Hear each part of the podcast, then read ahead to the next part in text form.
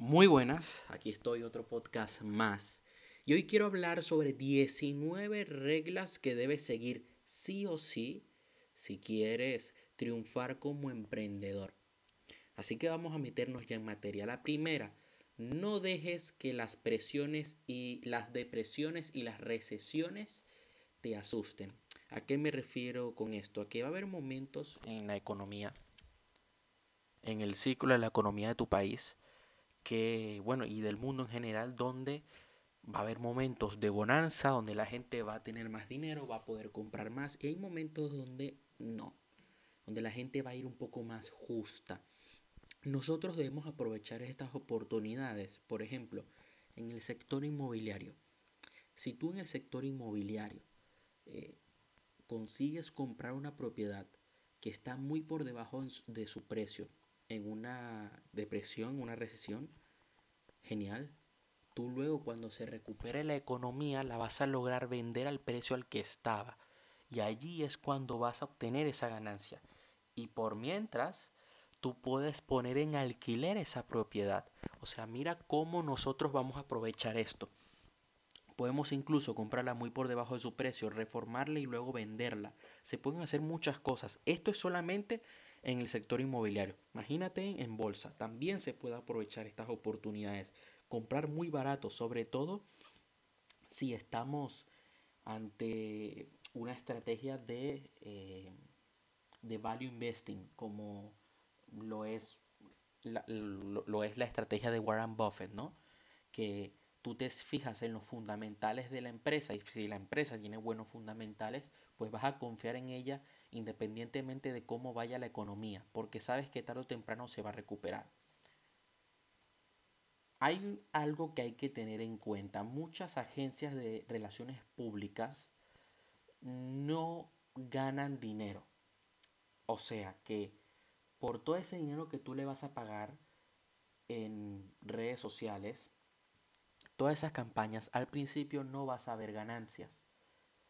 Eh, hay muchas agencias allá afuera que son muy mediocres. Por lo tanto, fíjate con qué, con quiénes están trabajando, pide referencias y que esas personas, esos clientes que ellos tienen, tengan resultados, obviamente. Eso hay que asegurarse.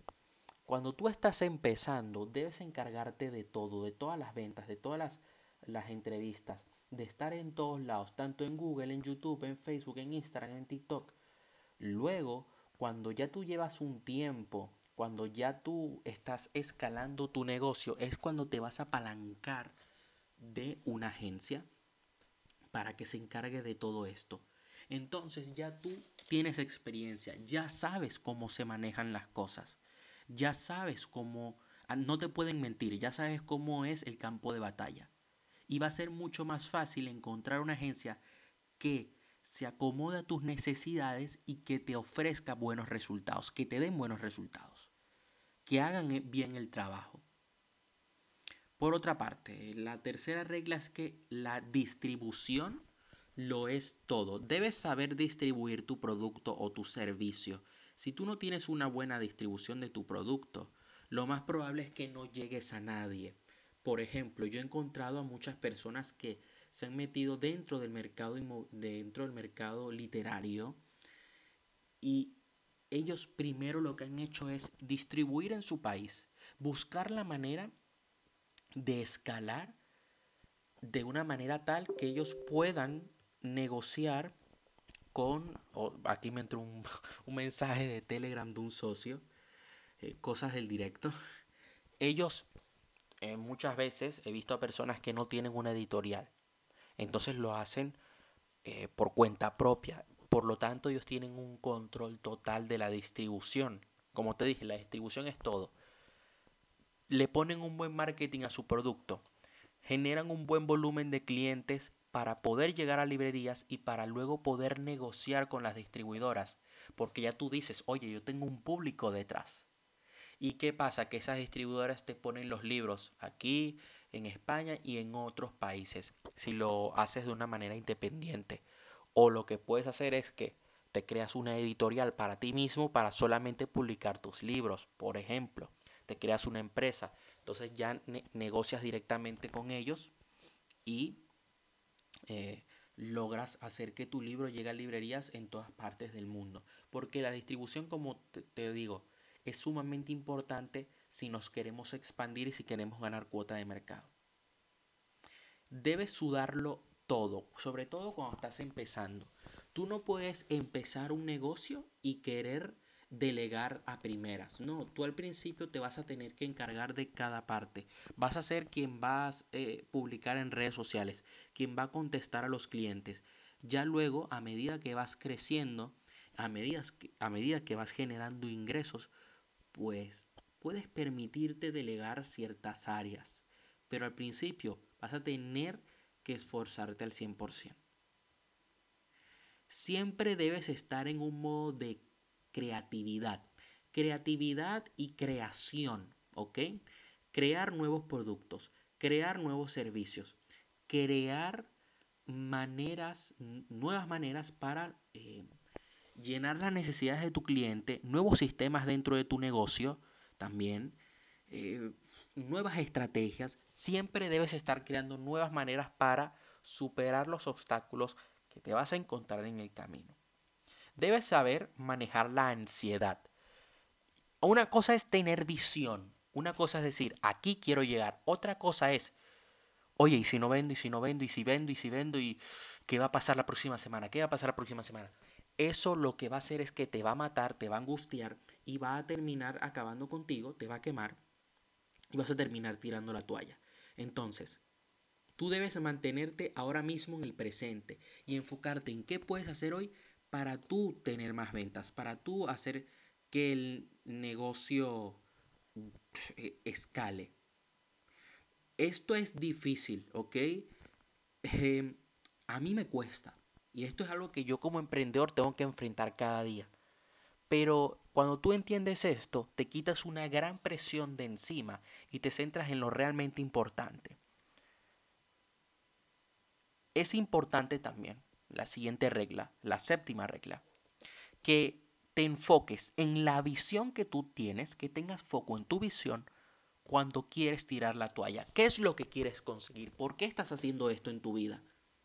Cuando tú te das cuenta de eso, dices, ¿para qué coño voy a rendirme? Yo hace un par de días estaba así y dije, ajá, pero ¿a dónde quiero llegar? ¿Cuál es la visión que yo tengo? Ok, si esto sale mal, yo voy a hacer esto otro, voy a corregir aquello que debo corregir y voy a seguir adelante, porque aquí es donde yo quiero llegar. Y no voy a tirar la toalla. Debes escuchar las críticas, eh, sobre todo de personas que tengan resultados. Mucho del feedback que vas a recibir vale millones. Sí, a veces hay gente que va por ahí por redes sociales, ¿no? No, a mí me vale verga lo que digan los demás. Todos me lo maman y por detrás me difaman. Por detrás me difaman y por delante me lo maman. Sí, puede, que, queda así muy gángster, muy poderoso, muy de soy el chulo del barrio. Pero es importante escuchar, porque muchas veces yo he recibido críticas y eso a mí me ha permitido que yo siga mejorando la escuela conviértete en una persona de éxito, que yo mejore videos, que yo busque nuevas temáticas. En otras palabras, que me busque la vida. La siguiente regla también es que encuentres un océano azul. Hay un libro de Harvard que te habla de esto. Yo se lo regalé el año pasado de cumpleaños a un amigo. Estábamos en medio de todo el tema de la pandemia. Yo le regalé este libro porque es importante que nosotros encontremos un nicho que nosotros podamos explotar, ¿ok? Que creemos un subnicho. Tú puedes estar dentro del desarrollo personal, o mejor dicho, tú puedes estar dentro del, del fitness. Pero dentro del fitness está la gente que hace entrenamientos en casa, que hace entrenamiento funcional. Y está el culturismo, la gente que compite. Dentro de la gente que compite está el culturismo donde se usan sustancias y está el culturismo natural. Entonces, el nicho es fitness, el subnicho es el culturismo, pero el subnicho del culturismo, o sea, eh, después tenemos el culturismo, ¿no? pero después tú te especificas en culturismo natural. Ese es tu océano azul. Tú puedes montar una agencia inmobiliaria. Puedes montar una agencia inmobiliaria, pero ¿qué tipo de inmuebles? ¿Hoteles, edificios, parkings? Ah, una agencia inmobiliaria en pisos para estudiantes. Por ejemplo. Entonces, tú debes, estos son ideas que yo estoy soltando. Debes encontrar tu océano azul porque es allí donde vas a destacar. Debes saber ganarte a la gente. Nosotros no podemos enemistarnos con los demás. No podemos ir diciendo, no, yo solamente me enfoco en mí, no necesito a nadie. Es importante que vayas generando aliados, porque no sabes a quién vas a necesitar el día de mañana. Y esa persona que tú vas a necesitar, tú le vas a aportar valor también cuando esa persona te necesite.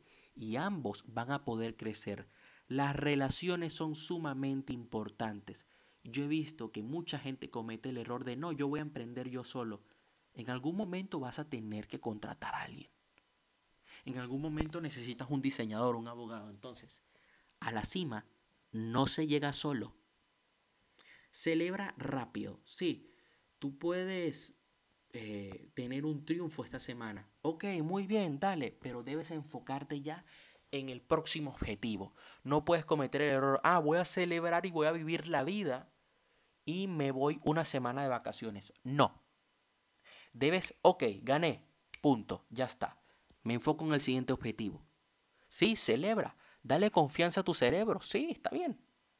Pero debes seguir trabajando en tu negocio porque si no, vas a perder oportunidades. Tu palabra importa mucho más cuando eres pequeño. Tu palabra siempre importa, pero cuando eres pequeño debes darte a conocer y a respetar. Por lo tanto, aquello que prometas, cúmplelo. Cuando vayas a pagar algo, págalo. Cuando tengas que estar allí en una reunión, esté, eh, estate allí con antelación. Pide ayuda. Muchas personas, yo entiendo que por miedo, por ego, no piden ayuda, quieren hacerlo todos ellos solos. Y sí, yo entiendo que tú tengas la iniciativa de, de tomar acción y está bien. Es más, pida ayuda luego que lo hayas intentado. Pero es importante que la pidas porque es aquí cuando te vas a ahorrar muchos dolores de cabeza y cuando vas a lograr acortar ciertas partes del camino que sobran, digamos, y vas a poder llegar a tu objetivo. Sé agresivamente paciente los resultados no llegan de la noche a la mañana. Y esto es, esto es algo que mucha gente olvida. Piensan que tú te vas a hacer millonario de un día a otro, que si en seis meses no estás vendiendo 5 mil euros al mes, pues eres un don nadie. Y no es así. Hay gente que le va a tomar más tiempo. Puede que tú seas joven y por el hecho de ser joven ciertas personas no quieran comprarte. Ten paciencia y siga allí no tires la toalla. No porque seas joven vas a tirar la toalla, no. Y te vas a ir de fiesta, tampoco. Te lo digo yo que estoy a punto de cumplir 20 años. Yo empecé con esto a emprender, a emprender desde los 15, 15, 16 años. Entonces, hay que tener paciencia.